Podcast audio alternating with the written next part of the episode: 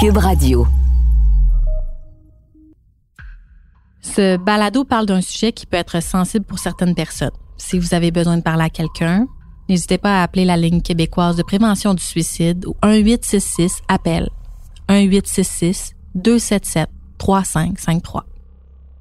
Le bureau d'enquête de Québécois et Cube Radio présente Par pure vengeance, épisode 8, dernier épisode. C'est une série qui s'écoute un épisode après l'autre. Si vous n'avez pas déjà écouté les autres épisodes, vous pouvez retourner en arrière. Bonne écoute.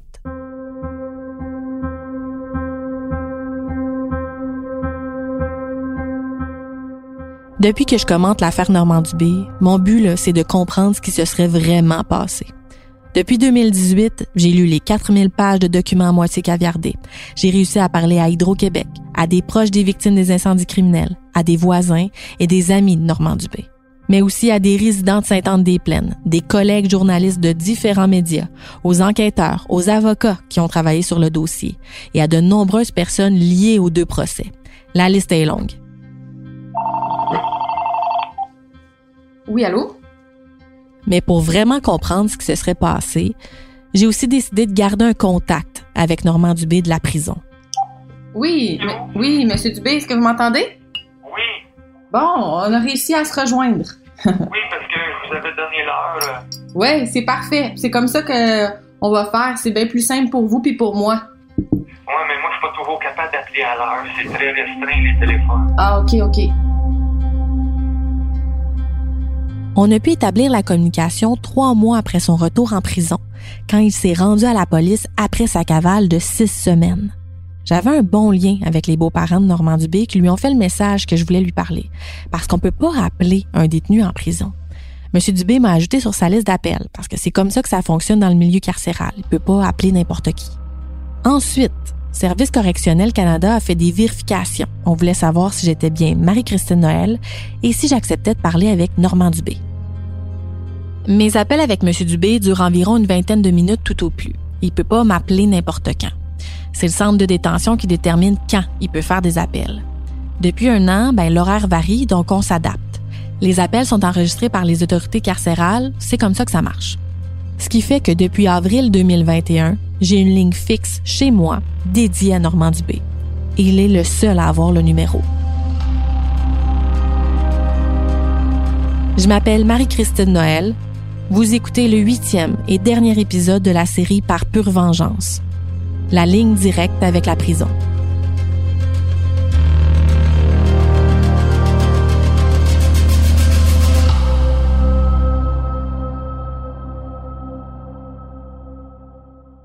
Pendant les six semaines qu'a duré la cavale de Normand Dubé, de décembre 2020 jusqu'au début février 2021, j'ai fait le tour de mes contacts pour tenter de savoir où il se cachait. Mais aussi pour tenter de comprendre pourquoi il s'était jamais présenté au centre de détention de Saint-Jérôme après qu'un juge l'ait ordonné. Il faut se rappeler qu'après avoir écopé de 7 et 9 ans de prison, Normand Dubé a fait appel de ses deux verdicts de culpabilité. Il pouvait rester chez lui en attendant ses appels plutôt que de devoir rester en prison. Le procureur de la couronne, maître Baribeau, soulignait la chance qu'il a eue d'avoir la confiance des juges. C'est la Sûreté du Québec qui veillait au respect de ses conditions de libération. Je voulais donc en parler avec le lieutenant Martin Bouchard des crimes majeurs de la SQ de Mascouche. Parce que c'est d'abord le non-respect de ces conditions qui aurait déclenché la cavale de Normand Dubé, justement.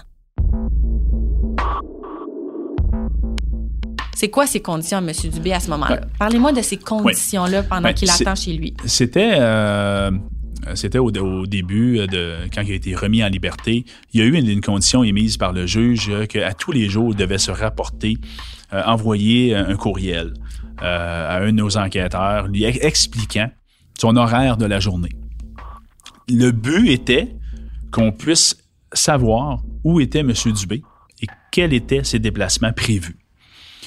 M. Dubé a pris ça, euh, je pense, à la légère, euh, a décidé d'envoyer un courriel le même à tous les jours en disant que aujourd'hui il s'en va à, Clova, à, à Parent, à Repentigny, à Mirabel, à Saint-Jérôme puis à Saint-Anne-des-Plaines. Fait qu'il a mis toutes les villes possibles. Puis euh, il devrait être dans une de ceux-là. Mais ce n'était pas l'essence ou euh, le but de la condition. Le but de la condition était de savoir les déplacements réels de M. Dubé. Donc, il devait préciser les endroits où il devait aller. Oui, il devait préciser l'endroit. Ça a été une première, une première fois, on a euh, soumis le dossier à M. Baribeau, où il a rencontré son, son avocat, il a expliqué. Son avocat lui a expliqué. Ça s'est amélioré. Donc, il a commencé à préciser les endroits où il voulait aller. Et ensuite, c'est revenu comme c'était. Fait qu'on a euh, soumis finalement qu'à plusieurs reprises, qu'il nous mentionnait qu'il s'en allait à tel endroit. Euh, ben c'est pas là qu'il allait, c'est ailleurs qu'il allait.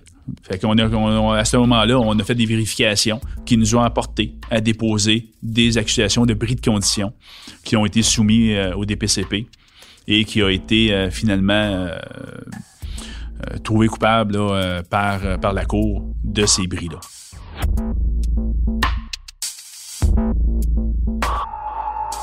Après ça, ben, vous connaissez la suite. Le juge a ordonné à Normand Dubé de se présenter au centre de détention de Saint-Jérôme, soit le 17 décembre 2020, avant 15 heures. Et il s'est jamais présenté. Il est alors devenu un fugitif aux yeux de la loi. Et c'est à ce moment-là qu'une équipe de la Sûreté du Québec a commencé des démarches d'enquête pour retracer M. Dubé. Et c'est à ce moment-là qu'on a dû mettre de la protection sur certaines personnes parce qu'on ne connaissait pas les, intentions de M. Dubé. Il était-tu en cavale pour dire ben jamais je vais rentrer en dedans je vais m'en prendre à tous ceux qui, ont été contre moi euh, ou je vais m'en me cacher pour que personne ne me retrouve? On ne connaissait pas son intention. On a mis de la sécurité autour de Maître Baribeau et des victimes des incendies, autour de personnes de chez Hydro-Québec, des procureurs, des témoins. On savait pas si M. Dubé voulait se venger ou seulement se cacher, s'il était armé ou s'il y avait un avion à sa disposition, par exemple. Donc, la SQ a émis un communiqué qui informait que Normand Dubé était sur la liste des dix criminels les plus recherchés du Québec, qui s'était pas présenté au centre de détention le jour et l'heure prévue par le juge ça a, ça a apporté le fait qu'on a eu quand même plusieurs appels téléphoniques nous mentionnant que je crois avoir vu M. Dubé ici, je crois avoir vu M. Dubé là-bas, ou euh, regardez à telle place, il est là. Ou... C'est quoi les endroits qu'on vous donnait ben, comme exemple? On a eu plusieurs appels pour les pourvoiries du Nord. Euh, on se cache pas, M. Dubé a quand même des bons contacts euh, là-bas, connaît plusieurs euh, personnes. on a dû envoyer finalement des enquêteurs faire des, des, vérifications dans le Grand Nord pour euh, certaines informations qu'on avait reçues. Juste avant sa cavale, l'avocat de M. Dubé à l'époque, maître Maxime Chevalier, avait travaillé très fort pour monter son dossier en vue de faire appel des deux verdicts de culpabilité. Il comprenait pas pourquoi son client avait quitté comme ça, surtout que la date de son appel approchait. Les semaines passent et aucune nouvelle. Et puis en février, parce qu'il est toujours en cavale, le tribunal rejette les appels des condamnations de M. Dubé pour avoir saboté les lignes d'Hydro-Québec et avoir fait incendier les résidences de fonctionnaires. Impossible de faire marche arrière concernant ces appels. Pourtant, M. Dubé les attendait impatiemment, ces appels-là. Mais il a pris la fuite et il a tout perdu. Il y avait quelque chose qui clochait.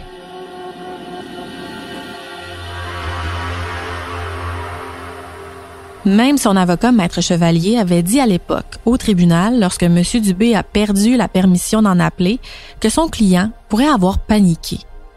C'est une des premières questions que j'ai posées à Normand Dubé de la prison pendant notre première discussion au téléphone en avril 2021.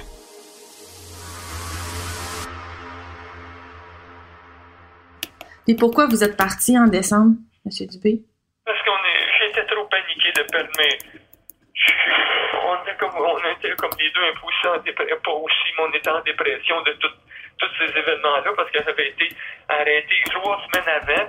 Et moi, mes avocats me disaient tout le temps, euh, d'après moi, la cour d'appel va passer la hache dans ces des conditions parce que c'est des conditions qui sont bien trop difficiles à suivre.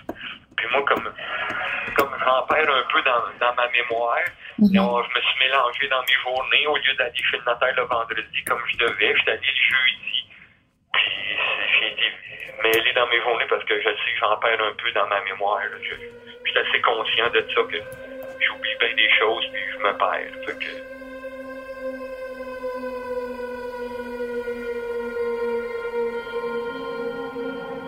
Pourquoi vous vous êtes resté caché aussi longtemps? Un mois parce que je voulais mettre fin à mes jours aussi. j'étais en dépression, puis j'en revenais pas de perdre ma, ma liberté avec euh, un oubli d'être allé chez le notaire la mauvaise journée. C'était pas pour tromper la cour ou faire un acte criminel. C'était pour aller signer un petit papier, un petit document chez le notaire, puis je me suis mêlé dans mes journées. Fait que là, j'étais paniqué. J'avais de l'ouvrage aussi à, à l'usine. Je travaillais 7 jours par semaine. Fait que je voyais pas. Je voyais pas quand c'était la fin de semaine ou quand c'était les journées où je pouvais faire des commissions. C'était répétitif 7 jours par semaine. Fait que on était, on était surmenés. Je voulais m'enlever la vie à tous les jours. Puis à un moment donné, ben là, je me, j'ai pris un taxi puis je me suis rendu euh, au poste de police. Puis pourquoi vous avez décidé de revenir? Parce que vous vouliez revoir Manon? Pour revoir votre Non. vie? Pourquoi vous êtes revenu? J'entends pas. Pourquoi vous êtes revenu? Pourquoi je suis revenu? Oui, en, en février, quand vous êtes revenu au, Parce au poste. moment donné, j'ai vu dans le journal que j'avais perdu mes appels. OK, ça. Ouais. Et puis, euh, je me suis, re- me suis rendu au poste de police en taxi de moi-même.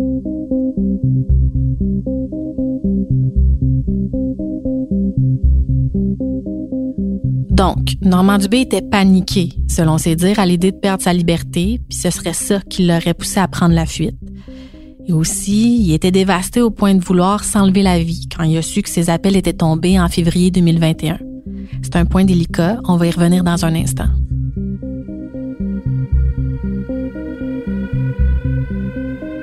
Normand Dubé soutient avoir des problèmes de mémoire, qui auraient fait en sorte qu'il était mêlé entre les journées de la semaine et que ce serait pour ça qu'il aurait fait une visite chez le notaire une journée non autorisée.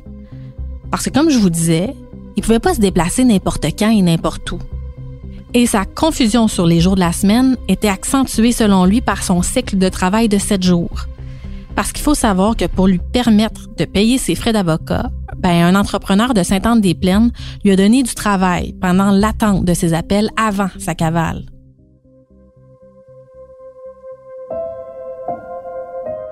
Puis ensuite, pendant les six semaines où il a pris la fuite, la police a mené une véritable chasse à l'homme. Le lieutenant Martin Bouchard. En cours de route, euh, on a réussi à apprendre que M. Dubé euh, se terrait dans un hôtel à Montréal.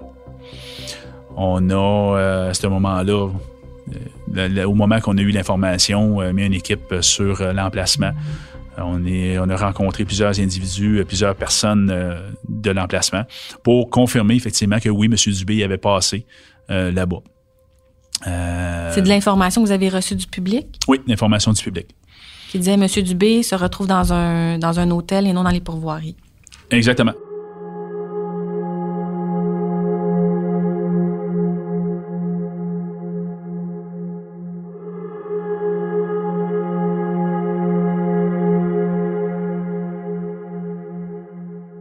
J'ai pu discuter avec M. Dubé de sa cavale pendant notre deuxième conversation téléphonique le 14 avril 2021. En fait, j'ai réussi à glisser ma question parmi la longue liste de 17 points que M. Dubé m'avait préparé avant notre conversation. C'est une discussion qui n'a pas été facile parce que vous allez l'entendre, M. Dubé est très triste et pleure au téléphone. C'est que Malheureusement, après que ce soit rendu à la police en février, sa conjointe Manon s'est enlevé la vie. Puis comment ça va aujourd'hui, Monsieur Dubé? Moi, ça va pas bien que ça allait. Non, comment ça? C'est la mort de Manon, puis que je suis ici euh, sans preuve, euh, toutes les affaires circonstancielles, il n'y a rien dehors de tout doute, puis mais la mort de Manon, je peux pas, tous les jours, moi. Hmm. La mort de Manon, c'est impardonnable. J'ai fait une liste pour vous, de, de- pour toi, Marie, de, de choses à aller vérifier s'en venaient, qui, ont eu lieu après le, le beau grand reportage que tu avais fait. OK. Fait que vous avez fait une liste de quoi? Une liste de gens qui. euh, une liste de tout ce qui s'est passé après le, le- après le. Après le, beau grand reportage. OK. Des gens, moi, tu j'ai fait de 17 points, j'ai fait une liste. OK. Allez-y. Est-ce que vous l'avez avec vous, euh, la, la liste? Oui, je l'ai. OK. Allez-y. Je me sens mal à l'aise quand M. Dubé utilise la flatterie comme il le fait à ce moment-là. Il faisait référence à notre documentaire vidéo. Puis je suis pas certaine de comprendre pourquoi il fait ça. J'avais aussi une question avant qu'on on revienne au, point 7. On était rendu là, puis on avait fait le point 17, mais euh, dites-moi, votre cavale, là, vous êtes parti. Je, je pensais à ça quand- après qu'on se soit parlé. Vous êtes parti comment, vous? Pied pour un bout, puis après ça, j'ai appelé un taxi chez un de mes amis, puis il est venu me mener en ville. Le taxi est venu me mener en ville. OK. En ville, le taxi. Puis comment, comment vous avez fait pour euh, passer quand même ces semaines? Comment vous avez fait pour rester caché au- aussi longtemps sans qu'on vous trouve? Ben, j'avais une... Je m'étais ramassé avec un taxi haïtien à Montréal. Le taxi haïtien m'a emmené chez quelqu'un qui louait des chambres, une, une haïtienne qui louait des chambres, une religieuse. De là, j'ai resté une semaine chez cette religieuse-là. Puis après ça, elle a vu une amie qui s'en allait dans le sud, à Haïti, une autre haïtienne, qui s'en allait pour deux mois. Puis elle m'avait loué euh, une chambre, cette madame-là, pour deux mois. Je l'ai pas gardé deux mois, je suis sorti euh, Avant. le, le- le 3 février. OK. Puis vous, vous connaissiez quelqu'un comme ça qui, qui vous a amené, euh, vous connaissiez un taxi ta- haïtien? Personne, le taxi, j'ai dit amène-moi quelque part, euh, un motel pas cher, puis amène-moi quelque part. Ben, il fait peut-être quelqu'un qui louerait des chambres, il m'a emmené chez cette dame-là. C'est une, une, une religieuse, une haïtienne. OK. OK, OK. Puis comment vous avez fait pour comme vivre là si vous avez rien apporté, vous aviez de l'argent puis tout ça? Vous avez réussi? Apporter de l'argent, c'est tout. J'en avais toujours de l'argent avec moi. OK. Je n'avais pas apporté, j'en avais toujours. Puis vous aviez pas peur qu'on vous retrouve? Oh, J'étais tellement en dépression que je ne veux pas penser à ça. Ah ouais. tellement, j'étais tellement, j'étais tellement en morceaux, on était tellement en morceaux que j'ai pas pensé à ça, j'ai pas, Hmm. j'ai besoin de Manon. C'est juste ça que je veux, présentement. Puis là, vous êtes suivi par un psychologue, là, hein? C'est important. Là, oui. OK.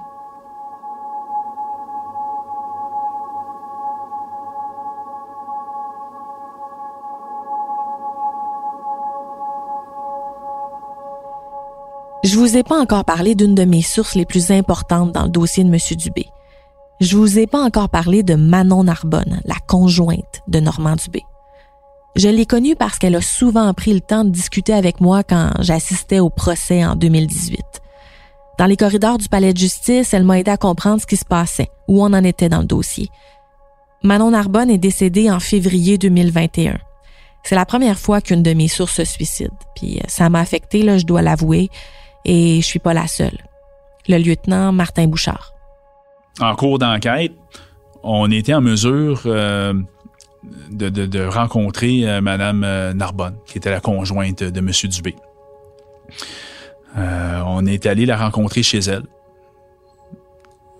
On a voulu discuter avec elle, mais elle semblait très, très nerveuse, ne voulait pas euh, nous voir. euh, tout ça. On a respecté son choix. Est-ce que vous êtes rentré dans la maison? Non, on n'est pas rentré. Ne voulait pas nous ouvrir la porte. D'un, cachait un petit peu l'arrière de la porte. Et après cette visite-là, deux heures, euh, deux heures après, M. Dubé se livrait ici au poste de police. Est-ce que vous pensez que M. Dubé était dans Ben, sa maison et que Mme Narbonne le cachait? Ben, c'est une des possibilités. C'est une des possibilités. Par contre, dans le cadre de l'enquête, on a eu des éléments euh, nous démontrant finalement que Mme Narbonne savait euh, où ce que M. Dubé était. Euh, donc, nous a apporté à la contacter après l'arrestation de M. Dubé, euh, après que ça ait livré ici au poste à Mascouche. Et on a pris contact avec Mme Narbonne, lui mentionnant qu'on devait la rencontrer, qu'elle a été arrêtée. On lui a donné les motifs d'arrestation. On lui a demandé de contacter son avocat et de venir nous rencontrer demain, le lendemain.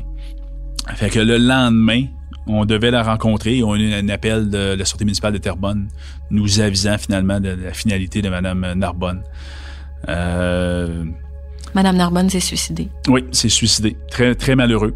Euh, on aurait tellement aimé que ça, ça, ça finisse pas pour, euh, pour elle de cette façon-là. Je pense que c'est un dommage, euh, un dommage relié finalement à l'ensemble des événements euh, qui s'est passé. Le, le- le- je ne pourrais pas justifier les raisons exactes de, ce- de ces gestes, mais je peux pas faire autrement que d'associer euh, son geste euh, au dossier de M. Dubé.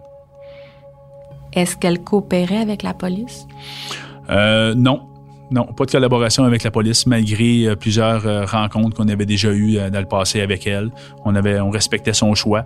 On comprenait très bien que Madame, Madame Narbonne n'avait pas un pouvoir d'influence sur Monsieur Dubé, mais beaucoup plus l'inverse.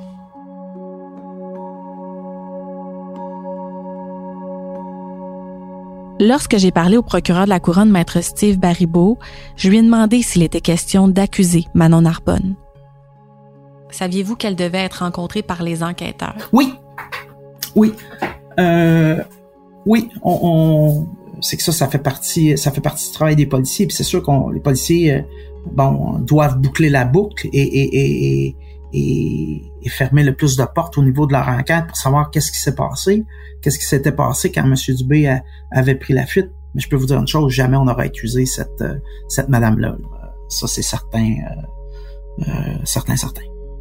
Même si elle aurait aidé ou M. Dubé dans le cadre de sa fuite, euh, pour moi, c'était comme poursuivant, c'était c'était pas c'était pas opportun de, d'y aller avec euh, des accusations, mais c'était tout, à fait légitime euh, pour les policiers de, de, la rencontrer et euh, c'est ça. Mais la pression peut être forte. Tu sais, je parlais avec la famille, on me disait elle a ressenti peut-être trop de pression au niveau des policiers, puis c'est pourquoi elle s'est suicidée avant de rencontrer les enquêteurs. Écoutez, c'est pas c'est pas un climat facile. Ben c'est c'est pas un climat facile et, et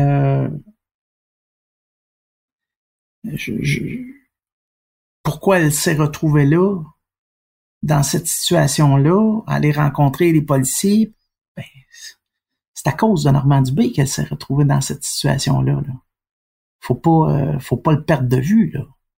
Euh, je suis pas en train de faire de dénominateur commun, euh, mais euh, c'est un drame qui, c'est un drame épouvantable qui, qui s'est produit si elle a senti de la, de, la pression, ben, s'est retrouvée dans cette situation-là à cause de Normand Dubé.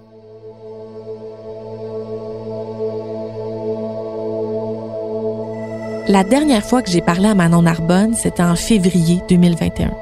Monsieur Dubé venait de se rendre à la police et il comparaissait au palais de justice de Saint-Jérôme. Elle était là pour le soutenir comme toujours. Elle était amaigrée par la maladie, elle venait de subir une opération, je m'en rappelle, elle avait même des béquilles. Et son conjoint venait de se rendre après une cavale de six semaines. Tu sais, elle en avait beaucoup sur les épaules. Ce qui aurait joué un rôle dans son suicide, selon le rapport du coroner, c'est les années difficiles que venait de traverser Madame Narbonne, la mort de son fils survenu il y a quelques années, et aussi quand la SQ l'a informé qu'elle aurait probablement des problèmes avec la justice. Lorsque M. Dubé a appris le décès de sa conjointe, il a tenté de se suicider en prison. C'est lui qui me l'a confirmé au téléphone.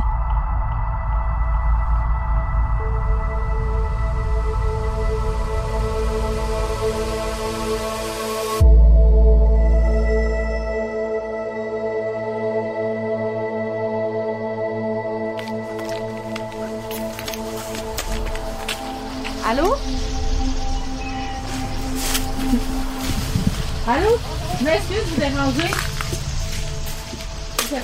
Allô, je vous déranger. Euh, je suis Marc Christine. Je sais pas qu'elle fait le documentaire sur Normandie. Oh. OK. Puis je me demandais si comment ça se passait dans le village depuis qu'on le sait qu'il est arrêté? Aucune idée. Ben vous le voyez, vous? Vous savez longtemps que vous êtes ici, ou ben, non? Oui, mais on ne le voit plus depuis qu'il est retourné en prison. Ouais. Puis qu'est-ce qui se dit dans le village? Aucune idée. Ah non, hein? Non. Euh, franchement, je... premièrement, je vais pratiquement pas au village. Ouais, c'est ça. pour. Euh... Puis. C'est fait, hein, monsieur. Mais rentrez, rentrez. Ça me dérange pas? Près de chez Normand Dubé, quand on est allé faire un tour à Sainte-Anne-des-Plaines en février dernier, on a aperçu un voisin, puis on a décidé d'aller lui jaser. C'est un monsieur gentil, prêt à aider, qui se tient loin des problèmes. Il nous a dit qu'il était un ami de Manon. Il tenait vraiment à préciser que c'était une amie avec qui il faisait de la motoneige. On n'avait jamais aucune discussion d'Hydro-Québec ou de quoi que ce soit. C'était euh, l'habitude de faire euh, du ski ensemble et c'était tout. C'était tout. Ça fait longtemps que vous, vous êtes ici, là. Oui, oui, oui. Parce oui, que écoute, je connaissais sa femme. euh, quand le Hydro-Québec, pas l'Hydro-Québec, mais il a été remis en prison, Ouais. euh, sa femme était blessée. Ouais. Et je m'occupais d'aller le gros poil dehors. Oui. C'est moi qui s'en occupais. Jusqu'à Ok. temps que euh, le matin, que, euh, on sait que ce qui est arrivé, la tragédie de elle. Et après ça, j'ai pas parlé à personne de cette histoire-là. Puis vous, vous l'avez appris comment, son décès? À Manon? Manon, à son père, parce qu'il savait que c'est moi qui s'occupais du, poêle. Et puis j'étais ici dans le garage, et puis le, le- monsieur est arrivé et me demandait Tu des nouvelles de Manon Ben là, la dernière fois, on se rencontre, quand moi au- à- allumer le poêle, je la rencontrais, elle s'en allait en béquille au garage. Puis là, ben, on a parti, euh, il dit parce que ça répond pas, puis Le père de Manon était inquiet. Le voisin raconte qu'il est sorti avec lui pour voir où elle pourrait se trouver. Puis se sont rendus jusqu'au garage ensemble. On est partis tous les deux, là-bas. Et puis là, euh, on a regardé par la fenêtre et on a vu le véhicule euh, tourner et le tuyau qui rentrait dans la voiture. Ah là. Ouf, là, ça a été dur, là. Là, son père a cassé la vitre, il a ouvert toutes les portes. Là, il a appelé la police, puis le restant, ben, tout le monde euh, savent ce qui est arrivé. Au moins, vous étiez avec lui. Oui, oui, j'étais avec son père. Son père est venu. Il n'a pas ouvert, euh, il est venu me voir pour, pour qu'on y aille le voir ensemble. Parce qu'il savait que euh, je connaissais Manon comme suis quand même content de savoir qu'elle était seule. Ah oui, oui. Ah oui, moi, je suis- le matin, je, m'en allais, là, puis dans sa fenêtre, on me faisait bonjour comme de quoi que j'allais au poêle, puis euh, tous les matins, je regardais si elle était là. Ça durait quand même l'hiver, là, jusqu'à la fin. Là. Après ça, ben là, je n'osais même, même plus y aller, allumer le poêle. Là, l'intérêt était parti. Là. Moi, c'était Manon. Là. Après ça, c'était fini.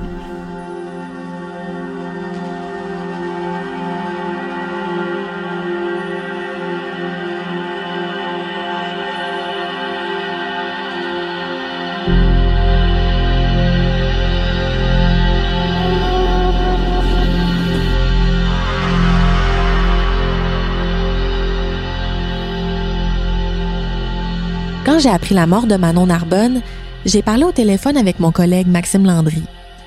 À l'époque, quand il était journaliste à TVA, il a couvert les incendies criminels à Sainte-Anne-des-Plaines et les pannes liées au sabotage des lignes d'Hydro-Québec.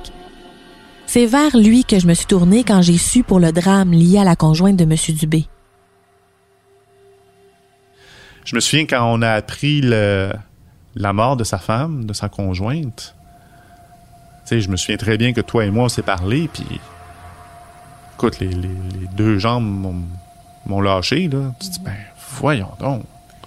Parce qu'il l'avait laissé derrière aussi pendant sa cavale. Oui, Ça aussi, ça devait peser sur Normand Dubé dans sa décision de je reviens ou je reviens pas, parce que Manon restait seule à la maison avec l'entreprise et avec la maison aussi. Puis ça laissait planer le doute d'une complicité après coup. Quel poids il faisait porter à cette dame-là? Euh, c'est certain que les policiers ont dû la mettre sa filature. C'est certain, c'est une technique d'enquête basique. Là. Puis tu sais, euh, est-ce qu'elle l'a aidé ou non? De ce qu'on en comprend, non, même pas. Mais tu sais, qu'est-ce qu'elle a dû subir comme pression? Euh, non, il y a des drames humains épouvantables à travers cette histoire-là de, de, cavale, de fuite. Tu sais, on a toujours une fascination au Québec pour les personnages du genre. Il y a une fascination pour le monde criminel, il y a une fascination pour... Il y a une fascination, en fait, pour des criminels qui causent pas de mort. Quand il commence à avoir des décès, par contre, euh, le capital de sympathie tombe assez vite, là à juste titre.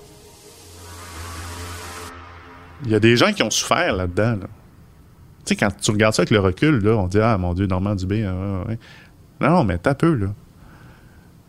Là, on parle de sabotage de lignes. On parle d'hôpitaux qui manquent d'électricité. Je sais pas si vous savez à quoi ça ressemble une unité de soins intensifs quand ça manque de courant. C'est des vies qui dépendent de chaque seconde, un gars qui se suicide à la veille d'un procès euh, dans lequel il était cité, euh, des menaces, des incendies, du saccage, du harcèlement. Hey, tu te présentes à l'hôtel de ville de Sainte-Anne-des-Plaines à l'époque, là, puis les fonctionnaires, ils ont peur, là. T'as des fonctionnaires qui veulent même plus aller sur les terrains de Normand-Dubé parce qu'ils ont la chienne. Dans ces conditions, à Normand-Dubé, il n'y avait même plus le droit de se présenter à l'hôtel de ville ou à être près du- de l'hôtel de ville. Tu sais, on a beau regarder ça puis dire, Hey, ça n'a pas de bon sens, mais je maintiens mon point, il y a des gens qui ont souffert là-dedans. Puis il y a des gens qui sont marqués à vie, là. À vie. Est-ce que tu les as rencontrés, les victimes?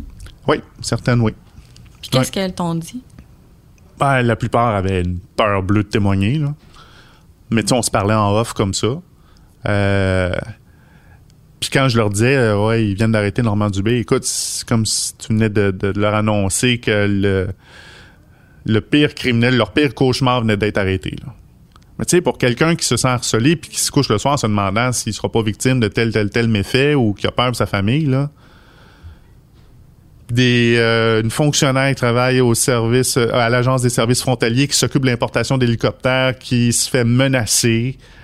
De 2011 à 2014. Ah oui. Ça a duré très longtemps, ce harcèlement-là. Puis c'est pas du harcèlement comme euh, je vais t'appeler huit fois puis je vais raccrocher. C'est des grosses, grosses menaces, là.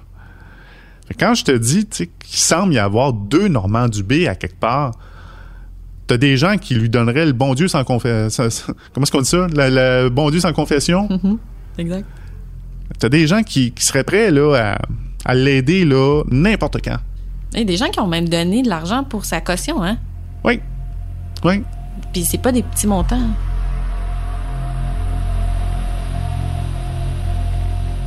Dans les deux procès, on parle de vengeance. Toi, qu'est-ce que t'en penses de la vengeance dans ce dossier-là, Normand Dubé? C'est drôle, hein? J'ai pas. Avec le recul, puis avec l'expérience de, de rencontrer différents personnages au cours d'une carrière, j'ai. Pas l'impression que c'est la vengeance comme on la connaît qui a nourri Normand Dubé. Moi, c'est juste mon hypothèse, là. Comme simple reporter, comme simple journaliste, là. Le gars, il aime ça avoir raison il veut contrôler, puis il veut avoir raison, puis dire Ah, je vous ai eu. hein. C'est moi qui ai raison. t'sais. Pour moi, c'est bien plus ça. Je, je me fous des règles, je fais ça à ma manière, puis je vais vous montrer c'est qui Normand Dubé. t'sais. Moi, je vois bien plus ça comme ça. Merci, Maxime. Ça fait plaisir.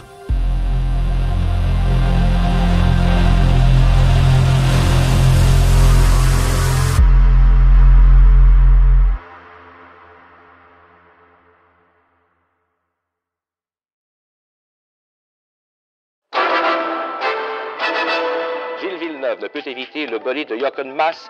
Sa Ferrari s'envole littéralement. Il y a 40 ans, mon pilote préféré mourait dans un terrible accident de Formule 1.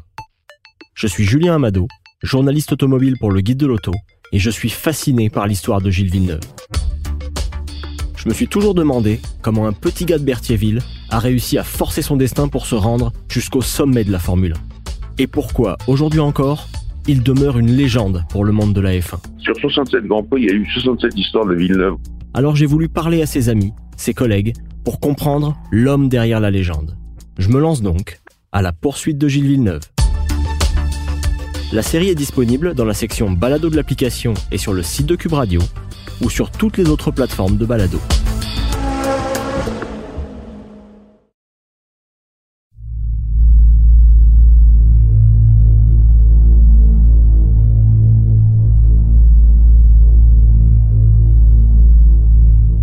En installant la ligne téléphonique chez moi pour parler avec Normand Dubé de la prison, je voulais valider avec lui s'il se considérait toujours comme une victime dans l'affaire, ou bien s'il était prêt, maintenant, à avouer ses crimes ou à s'ouvrir sur certains aspects. Je voulais vraiment aller au fond des choses avec lui. Mais je me suis rendu compte que sa version des faits qu'il m'a donnée le 14 avril 2021, ben elle s'éloigne de plus en plus des preuves présentées contre lui en cours.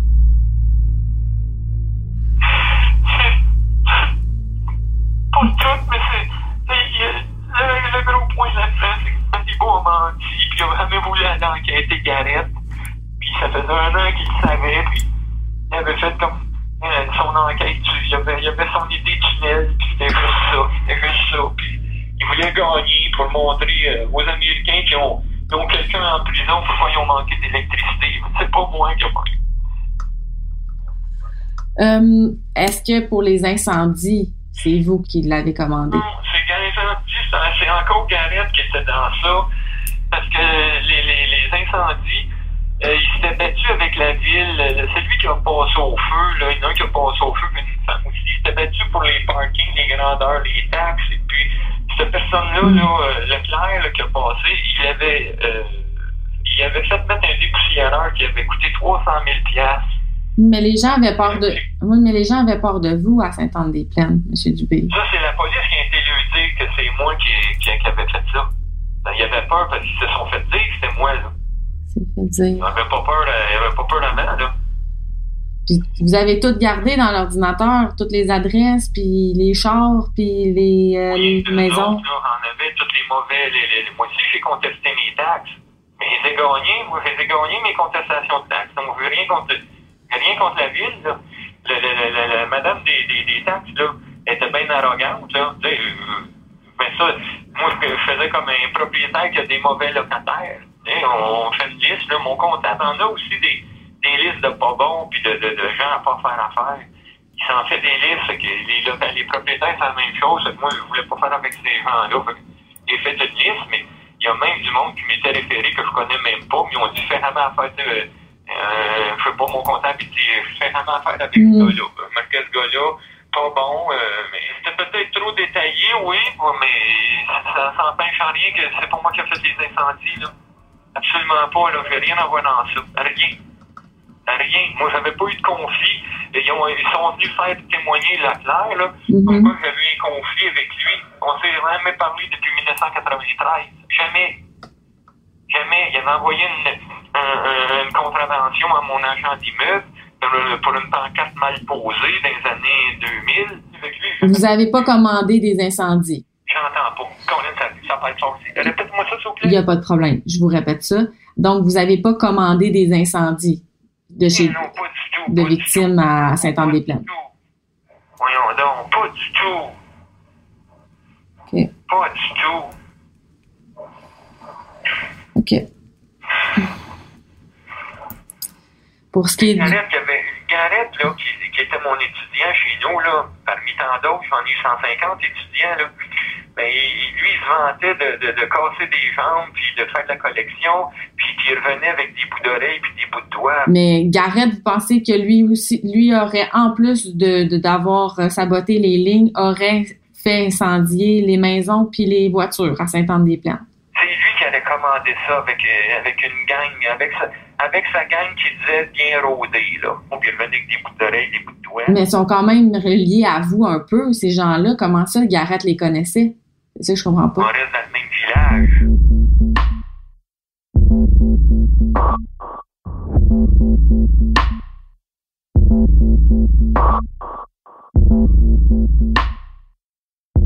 Faut se rappeler que la Sûreté du Québec a fait une grande opération d'écoute et de filature sur Normand Dubé.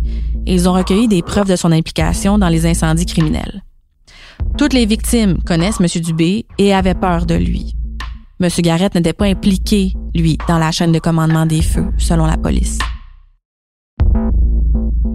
Puis quand vous avez vu qu'il y avait eu des incendies, là, par exemple chez une mère de famille, puis un couple, là, comment vous avez pris ça, cette nouvelle-là, quand vous l'avez su?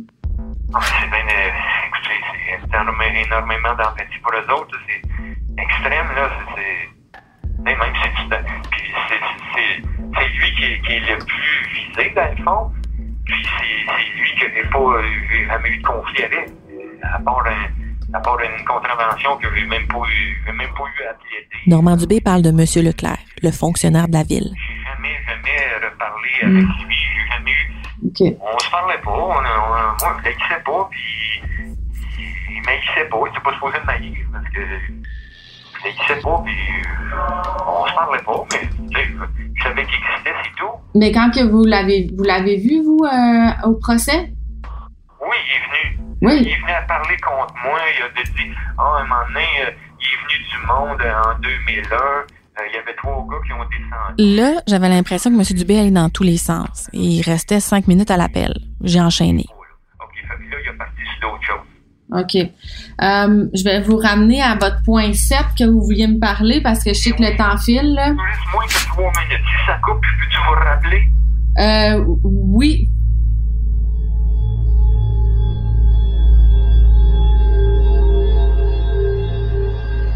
En gros, il accuse M. Garrett d'avoir non seulement saboté les lignes d'Hydro-Québec, mais aussi d'avoir été celui qui aurait commandé les incendies. J'avais jamais entendu cet ajout-là au récit. Aussi, il faut savoir que M. Leclerc et M. Dubé se connaissaient. Même chose pour Mme Jarry et Mme Brosseau. Rappelez-vous, M. Leclerc travaillait à l'urbanisme de Sainte-Anne-des-Plaines. Et au fil des années, il y avait eu des échanges concernant sa fosse septique, ses panneaux solaires, des rénovations de maisons, puis aussi, comme le dit M. Dubé, là, concernant une pancarte sur son terrain. En 2004, M. Dubé lui a fait peur avec sa voiture dans un stationnement. Puis c'est en mai 2010 que M. Leclerc a dû aller témoigner en cours contre Normand Dubé dans l'affaire de la servitude qui impliquait à la fois la police et la ville. Ça fait que se sont vus de près ou de loin depuis 1993, contrairement à ce que dit M. Dubé.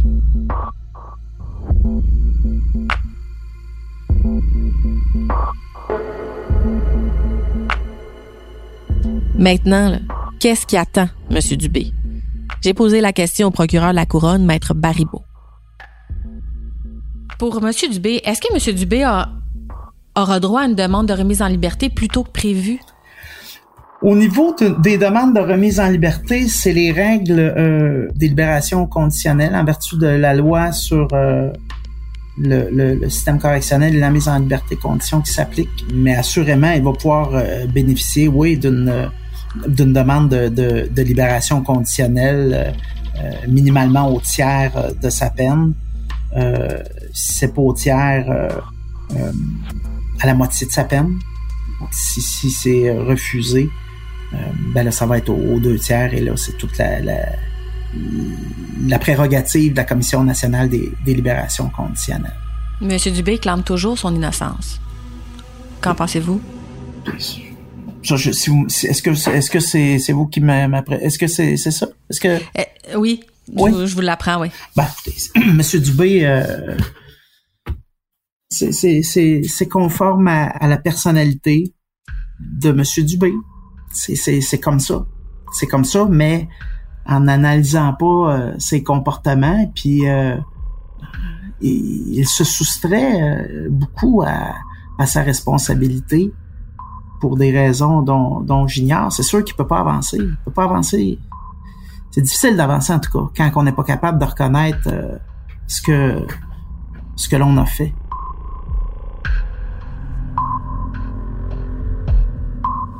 Merci beaucoup, Maître Barbeau. Votre version des faits est très intéressante. Je vous en prie, Marie-Christine, ça m'a fait un grand plaisir.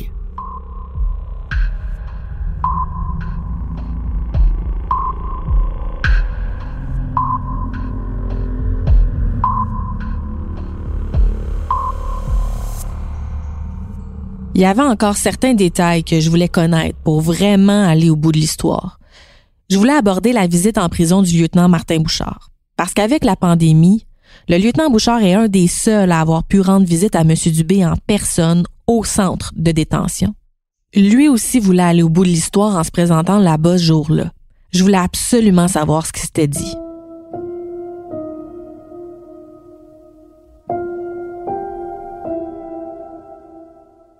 Monsieur Dubé est en prison. Il devra purger une longue peine. Vous vouliez le rencontrer en détention. Pourquoi? Ben, il y a deux questions qui me chicotaient. La question à savoir comment qu'il l'avait fait au niveau de, de- du méfait. Du sabotage des lignes d'Hydro-Québec? Oui. J'ai toujours resté avec l'idée. Comme je vous dis, j'ai euh, en une heure chez nous, j'ai patenté un appareil qui, a- qui a pu euh, servir ou qui aurait pu euh, finalement, euh, même principe être étudié. Je voulais savoir lui comment il l'avait fait. Fait que j'allais le voir pour savoir s'il était prêt à, nous jaser un petit peu de ça. Euh, puis un petit peu avoir son, état d'âme, comment il, comment il vivait aujourd'hui les événements depuis euh, 2014. Puis malheureusement, à ma grande surprise, je croyais voir quelqu'un avec peut-être un, sentiment de, de, de regret ou autre. Puis euh, j'ai plus vu quelqu'un qui rejetait le blâme sur quelqu'un d'autre encore et sur une autre personne qui est encore décédée. Fait que euh, j'ai compris finalement que non, regarde, euh, on n'en sortirait rien de, de, de, de bon euh, là-dedans. Il dit toujours qu'il est innocent? Ah, il dit toujours que finalement, les incendies, c'est Garrett qui les a mis. Euh, c'est les méfaits, c'est Garrett qui les a faits.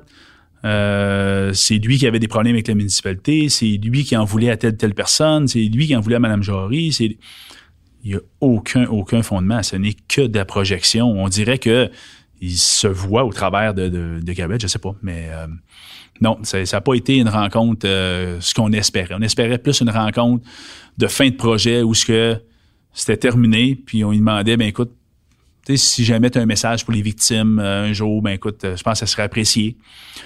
Puis euh, ça a été nullement, nullement ça. Est-ce que vous avez eu des réponses sur comment et, quelle est la méthode de sabotage des lignes d'Hydro-Québec? Pas encore.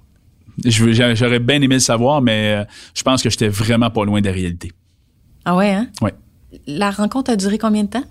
Je vous dirais quoi, une vingtaine de minutes? Ah, OK, pas plus. Non. Il avait vraiment pas envie de vous parler. Non, non, mais voyant de quelle tournure ça prenait, ben on a décidé que ça valait pas la peine non plus. Euh, on n'était pas là pour se faire remplir. Ouais, on, est- on est allé avec des bonnes intentions, mais euh, c'était pas réciproque.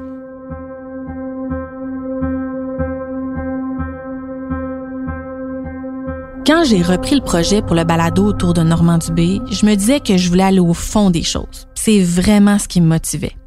Je voulais enfin comprendre toute l'enquête policière, tant pour le sabotage des lignes que les incendies criminels. Enfin, je vais pouvoir dire aux gens qui me le demandent ce détail-là est vrai, ce détail-là est faux, l'histoire complète, c'est ça. Enfin, presque complète, vous comprenez ce que je veux dire. Donc, j'ai pu recueillir beaucoup de nouveaux détails sur l'enquête. De nombreuses personnes ont accepté de me parler. Ils nous ont révélé le plus de choses possibles, tout en respectant l'interdit de publication et le saut de sécurité nationale sur de très nombreux aspects. On a pu vous parler de l'objet aussi, jusqu'à la limite où on pouvait vous en parler.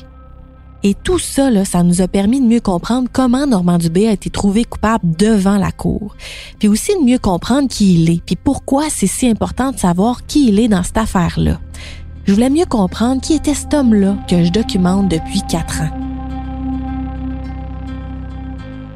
Ce qui est paradoxal avec M. Dubé, c'est qu'il est à la fois le bon voisin, comme le disent les gens qui l'ont connu, mais il est aussi un citoyen revanchard et intimidant, comme le dit la couronne.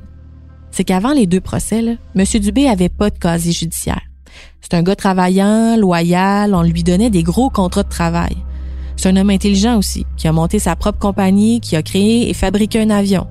Toutes ces qualités-là ont fait en sorte que pendant les deux procès, puis en attendant ses appels, les juges lui ont tous permis de rester chez lui plutôt que de rester en prison. Il correspondait à l'idée qu'on se fait du bon voisin. Mais de l'autre côté, ce qui l'a coulé, c'est son caractère. Par exemple, il s'est opposé à de nombreuses reprises à l'autorité. Là, je pense aux taxes, à la police, à la douane, à Hydro-Québec. Comment il a envoyé promener des procureurs, insulter des juges, engueuler des fonctionnaires? Et comment il en est venu au coup avec un policier?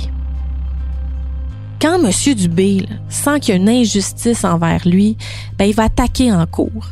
Et ce qu'on se rend compte maintenant, c'est que si c'est pas assez, ben, il va prendre d'autres moyens. Saboter des lignes, commander des incendies, terroriser des fonctionnaires. Et là, alors que le projet se termine, j'ai vraiment l'impression d'être rendu au bout du chemin. Je me suis lancée dans ce projet-là en me disant que je pourrais peut-être obtenir un aveu ou un regret de la part de M. Dubé. Mais ce qui est arrivé, c'est que j'ai réussi à percevoir ces deux visages. Ça fait que je comprends maintenant.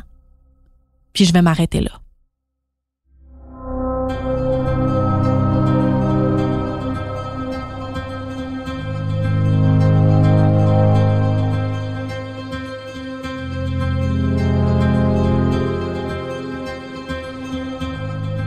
L'enquête est menée par moi, Marie-Christine Noël, journaliste au bureau d'enquête de Québecor.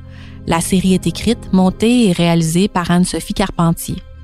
Merci à Étienne Roy, Ève Lévesque et Bastien Gagnon La France pour leur aide. Le mix sonore est de Philippe Séguin. une production du Bureau d'enquête de Québecor et de Cube Radio. Si vous voulez écouter le documentaire vidéo Le pilote des stars sur Normandie B, que j'ai réalisé avec ma collègue Ninon Penneau en 2018 pour le Bureau d'enquête de Québecor, allez sur cube.ca par oblique vrai ou sur la plateforme Vrai pour les abonnés à Elix.